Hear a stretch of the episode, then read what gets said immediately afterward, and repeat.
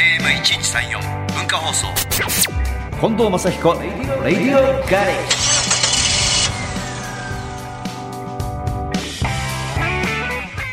近藤正彦です僕の自慢のガレージにようこそこんにちは。日曜日のガレージクルー文化放送アナウンサー、砂山慶太郎です。さあ、早速オープニングのメッセージご紹介しましょう。こちら、はい神奈川県の峰子さんですね。これは、ひょっとしたらうん、最近ファンになった方、なるほどっていうことだと思います。レトロブームが続いています。まあ、はい80年代とかね、海外も含めてブームになってますちょっけとど待ってください、はい最近ファンの方がはい。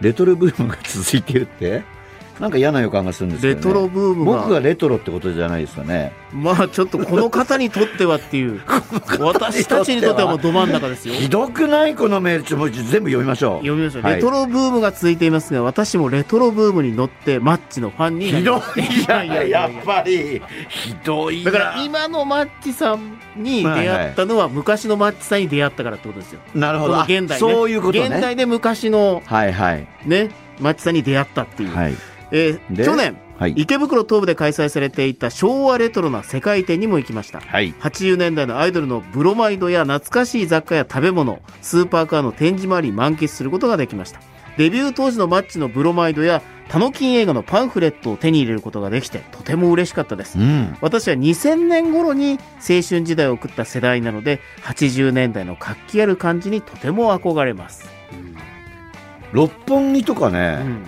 麻布あたりにそういうレトロバーがあるらしくて僕行ったことないんですけどあの当時の明星とか平凡とかがあの机の上に置いたんだってで飲みながらそれ見るんだってでね僕のその当時の昔の恥ずかしい写真いっぱいあるわけ ですよアイドル時代のまあ、今見たらでしょうけどね今見たらうんちょっとね懐かしいっていうそうそうで僕の友達がそういうとこ行ってレコードが置いてあったりポスターが貼ってあったり時には銀ギレギンがかかったりとかするんだって、はいはいはで今度マッチさん行きませんかって言われいたんいいだじけゃどないですかいやちょっと行けないでしょ、まあ本人はね恥ずかしいですよねちょっと恥ずかしいでしょ自分は恥ずかしいですよそうねそうそうでもブームなんですね今ねレトロはい、いや本当にこう世界的に最近も TikTok とかいろいろありますから、はいはいもうなんか海外の人が普通にあの菊池桃子さんのファンですとかだったりとか結構聞きますよいろいろなるほどだから多分今知らないもう南米のどこかに今すごいマッチさんのファンになったみたいないるかもしれ 人ないも多分結構結構いるとそうかもしれないですね、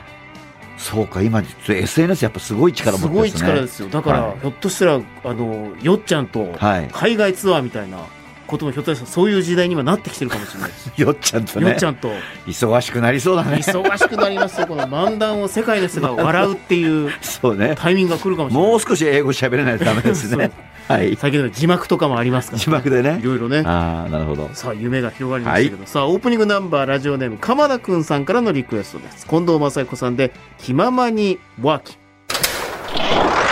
FM916 AM1134 文化放送近藤正彦レディオガレージさあ、縁起のいいことや縁起のいいものを日々の暮らしに取り入れて気持ちよく幸せに今年は過ごしましょう。ということで、先週についてガレージトークのお客様は、日本の伝統行事に詳しい文筆家の本間美香子さんにお越しいただいています。今週もよろしくお願いしまよす。ろしくお願いおします。願いします本間さんからね飴もらっちゃったんだよえと飴海軍えと飴これどこで手に入れたんですかこれは金太郎飴本店さんのものになります。金太郎飴本店さんちょはい。っと見ていいですかどうぞどうぞおおめちゃ可愛いあ、かわいい。可愛いあ鮮や結構鮮やあか全部えとだそうなんですよ。可愛いですよね。うさぎの金太郎飴だ。バサバサっと切ってるやつ。そうか、うさぎ年ですもんねす。今年はね。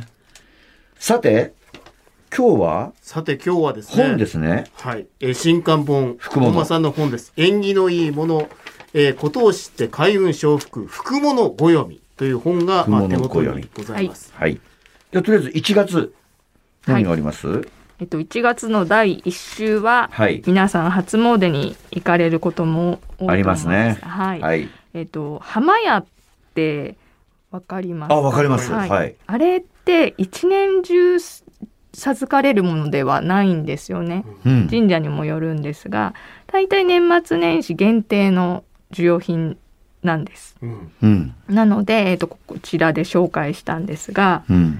えっと、もともと、えっと、浜っていうのは、はい。えっと、藁やつる草で編んだ円盤状の的のことを意味しているそうです。うん。でも、この浜を射止める競技とかうん神社での行事が行われていたんですが、うん。その際に用いる小さな弓矢のことは、浜弓、浜矢と呼んでセットで、えー使っていました。はいは江い。戸時代になると浜弓と浜矢がそれぞれお祝いの品としても活躍するようになったんですよね。うんこう弓矢がピューンと飛んでいくのでうん。その子供とかの前途を開くようにという願いを込めて初めて男の子が生まれたお家の贈り物にしたり贈り物もいいんですか、浜屋って。あそうですねそういう地方もあります。ああ、なんか自分で神社に行って、はいなんか買うようなイメージがあったけど、はい、それを買ってきて、あそこのうちに新しい男の子が生まれたから、ちょっとこれプレゼントしようかな、もうあありなんですね。はいいと思います。あとへー五月人形と一緒ではいはい浜や浜弓をセットでうーん。でもこれって1年ですかご利益は。とは言われていますね。やっぱりそうだよこね。年買った神社に戻すとかなんかほら、言われてます。ありますよね。はい、結構だからもらった方も大変な感じですよね。戻しに。えーちょそういう意味ではね。お守りなんかもそうだもんね。僕あの、中学3年生でデビューして、高校生に上がるときに受験があったんですよ。で、受験勉強のそのお守りがあるじゃないですか。あれを日本全国のファンの人が心配してくれて、事務所に送ってくんだけ ど、もう伊勢丹の紙袋5杯ぐらいあるんですよ、お守 りが。おーで、これどうすんのって話じゃない。うん捨てるわけにはいかないものでいすかないね。だからそういう意味ではありがたいけど、うん処分に困っちゃったんだよね。うだからんこういう縁起物もちょっとそれあるよね。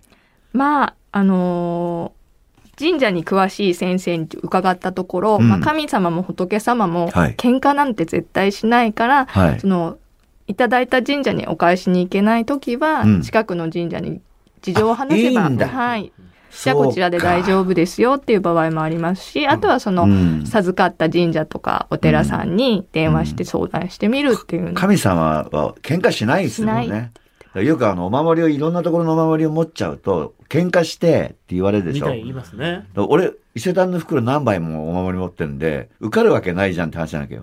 喧嘩して大た喧嘩しちゃって。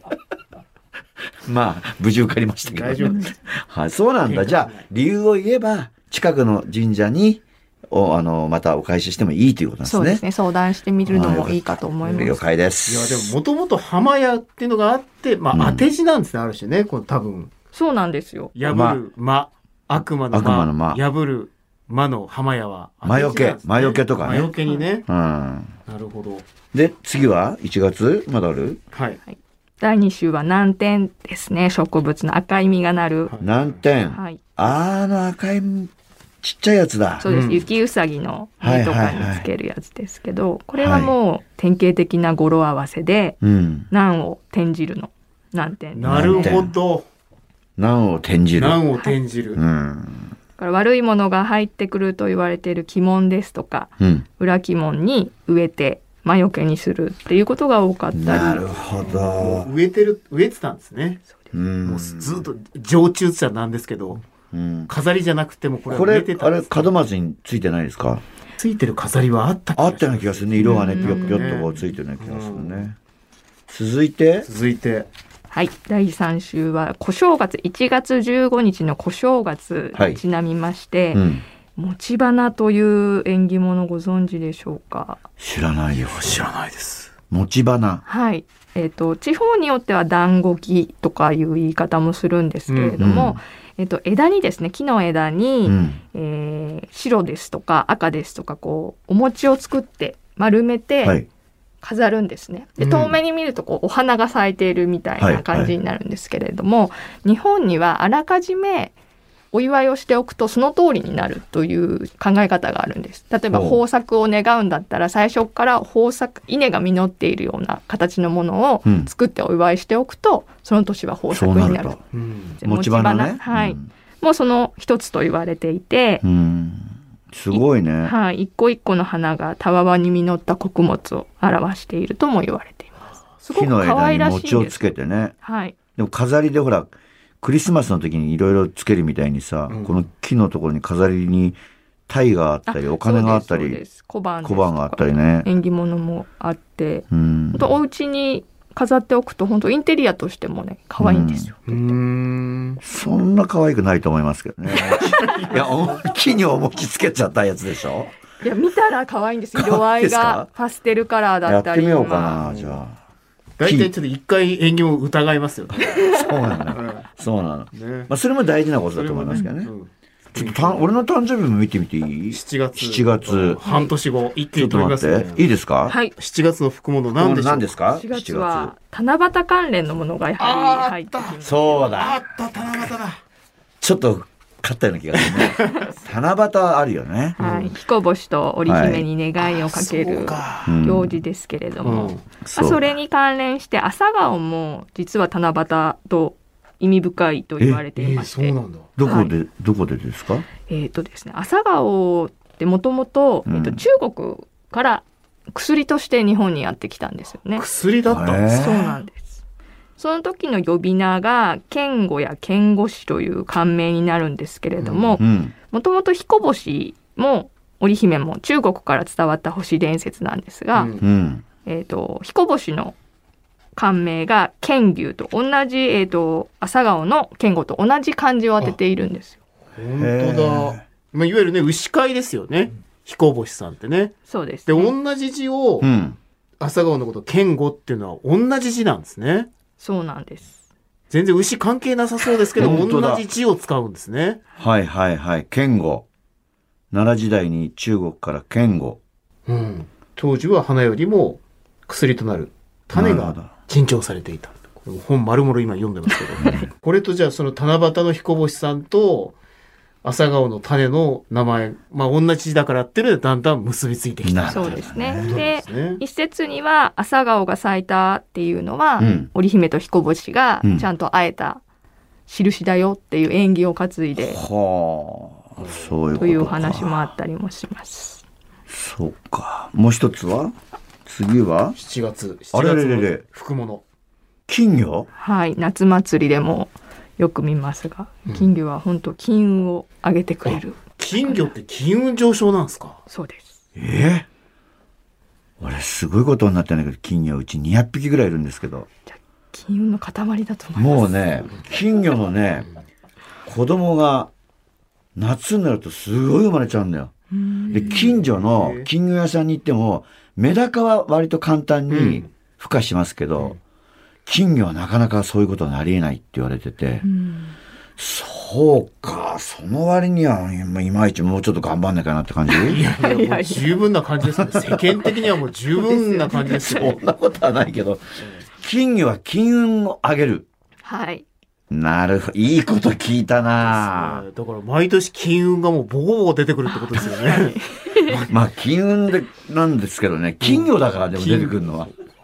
困っちゃってるんだからも。いやいうやでもありがたいですね。ありがたいですうんね。そういうことか。近藤レーシングをちょっと金魚の柄とか取り入れたらどうですかちょっと。それはいらないですよね。それは違う変でしょだって金魚だからいる。ちょっと合わないか。合わないそうですかね。うんちょっと優雅になっちゃいますよね。 もうスピード競ってるなんかちょっとゆったりした気分そにうね。。夏っぽくなった。確かにそうですね。そうれは違いました。すいません。金魚の次ははい。なんだこれうちわですね。うちわ。はい。風を仰ぐためのうちわは、もともとまあ、風を仰ぐため、自分を涼しくするためという道具でもあるんですが、逆に反対に払うという意味にも使えますよね。うん。うちわで、役を払う。はそいうか。邪気を払ったなりるほど。で幸せは自分の方に来い招く来い来いと。そうですね。朝顔、金魚、うちわときた。いいんですね。これしかもうちはなんか勝ち運上昇って書いてますよ。おーなんかいい感じだね、な、これは近藤レーシングで取り入れたらどうですかこれはいけるこれはいただきこれまはいすけます。これはいけま す。うん金魚のカラーリングはちょっといただけないうんこれはいけます。これはいけるあこれはいけます。よかった。すごいでもあれだよあのほら今コンサートとかさ、んお客さんがさみんなうちわ持ってんのね、持ってますね。あのー大好きな自分のアーティストの名前書いたりとかさ、うんちょっとメッセージでね写写真とメッセージとかね、手振ってみたいな感じそでうすそようね。そうそうあれもなんかいいですよねそうですね。皆さきっんとこうちわでね人気も仰いで、こっちは幸せをもらってっていう仰いのでみたいなで、ねあーなるほどいいと思います。そうかそして四つ目がはい、風鈴ですね。夏の風物詩になります私が。風いいで鈴すね。金魚とか風鈴いいですね。やっぱ夏ですね、うん全部ね朝顔金魚うちは風鈴全部うちにあります素晴らし素い。晴らしい。ね7月の服も。偶然だけど全部うちにあるなまあ、風鈴はあの音ですよね。そうですね。もともとこう風鈴ってこうちっちゃいサイズになってますけど、はいもっと大きい風卓というものがルーツにありまして、うんそ風れ卓はい。うんそれはもう風卓の音を聞くともうガランガランってこうかなり荒々しい音なんですよね。はいはいでそれぐらい荒々しい音を建物の屋根の四隅に備え付けることによって、うんその風でガランガランって音が鳴っているところは聖なるところであって、悪いものが入ってこないというふうになっていました。なるほでどそれがだんだんこう我が家版に小さくなっていって風鈴になったと言われています。そう4つはお置けないもんねやっぱうるさいしねそうですよね。えーまあ、1個はありますから僕んちねさあ。という、ね、まあ、7月の福物も伺いました。では、ここではいはい一曲、本間さんのリクエストを挟みたいと思いま。お願いします曲紹介、じゃあ、本間さんからお願いします。はい、ビッケブランカさんでうらら。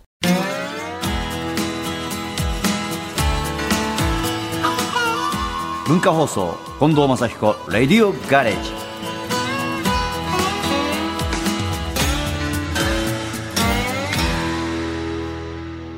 さあ、ガレージトークのお客様は日本の伝統行事に詳しい文筆家の本間美香子さんをお迎えしています。後半もよろしくお願いしまお願す。いしますよろくお願いします。まあちょうど7月の話をね、はいはい聞きながら、まあどうせならちょっと私のあの、私一応年男ですんで、そうですね私の6月に関してもちょっと伺っていいかなと、ちょっ と7月より中途半端だよね7月聞いてそうですね、7月からまた近いんでね、ちょっとあれですけどで、もちょっと楽しみ6月って本当ね、梅雨ぐらいしか浮かばないんですよ。自分でも。そうですねねえ、6月なんかあったっけと思うんです6月けどは何がはい、第一週ではカエルを紹介しましあた。ー梅雨のカエルはい、カエルはですね、うんそれこそまた語呂合わせのスーパースターで、はいえっ、と無事カエル、あそうだなるほど。使ったお金がカエル、なるほど若返る、若返るなくしたものがカエル、めちゃめちゃ縁起いいじゃないですか、カそエうル。カエルは何でも使えるよねねえ。あとはチェンジの意味で苦境を変える。ああ、素晴らしいですね。なるほど好帰ってくる。きな車や時計も買えるうん倍もできちゃうんですね。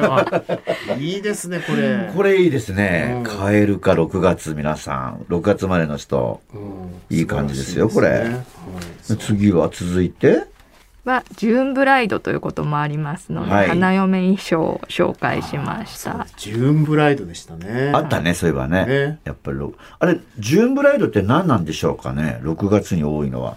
なんかあるんでしょ、意味が。 6月はですね西洋では女性と結婚の守護神であるジュノーが司る月とされているんですね。はあはなのでもともと西洋では6月に結婚する花嫁は幸せになれるという言い伝えがあったそうなんです。うんうんで。もそれが転じて日本になると梅雨時でなるほど。結婚式場はちょっと閑古鳥が鳴いちゃったりしている状況なんですよね。そのジューンブライドの言い伝えをしたホテルが、6月の花嫁は幸せになれるよというふうに宣伝したことからだんだん広まっていったと言われてなます。るほど、なるほど。むしろ6月が大人気にはい。なっちゃったっていう。続いてははい、えー、と6月30日に行われる血の輪くぐりですね。血のあの神社にありますよね。あの、こう、藁の大きい輪になってる、トンネルみたいになってる、はいそこをくぐって、いわゆるこう、神様にお参りするっていう。なるほど。ありますあこれ、血の輪っていうんですね。そうです。6月30日って1月1日から1年が始まってちょうど半分になるんですしよかねも私、6月30日生まれなんですよ。お地理でーす血の輪の生ま血れ。の輪の生まれですね、これね。へえ。そういうことか。じゃあ、絶対6月30日は血の輪くぐりした方がいいじゃないですそうか、ですもね。ちょっと覚えて、目手帳に書いておきますう。。ねえ。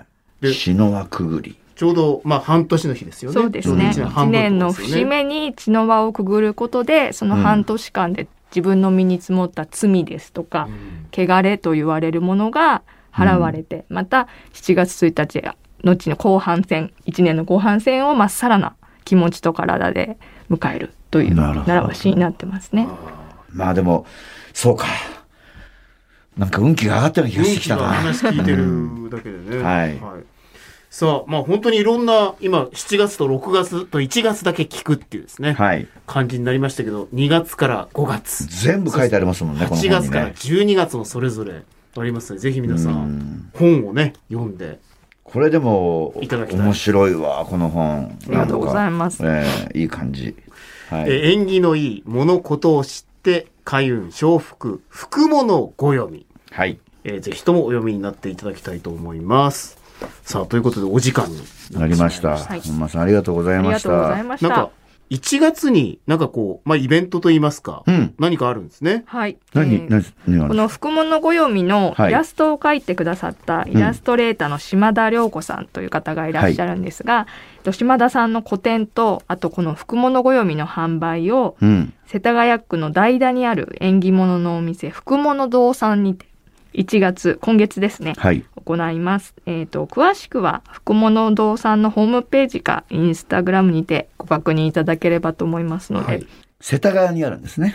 うん。世田谷大学でなるほど福物堂で検索していただくとトップに出てくるそうです、というわけで。ガレージトークのお客様本間美香子さんでしたありがとうございましたありがとうございました。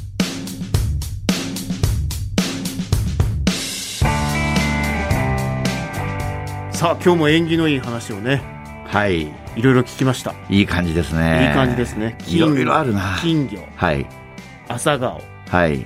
うちは、うちは風鈴。風鈴なるほど。全部ありますから、うち素。晴らしいですね、はい。朝顔は埋めなきゃダメだな。朝顔、はい今年ねあとやってみよ何ヶ月後かですね、はいまだちょっと早いですね、さあ正彦と吉尾ライブツアー2023福岡が終わりました、う。うん。 1月10日火曜日11日水曜日は大阪ゼップナンバーそして名古屋沖縄札幌仙台東京の豊洲ピットと続いていきますさらには東京追加公演3月4日土曜日中野サンプラザホールですぜひぜひ遊びに来てください。はい。そして2月3月は58歳ゴンパチツアーファイナルエピソードも開催されます。北九州、佐賀の鳥栖、東京、山梨、長野の岡谷、岩手県、宮城県全7カ所となっています。さらには3月3日金曜日、東京公演中野サンプラザホールです。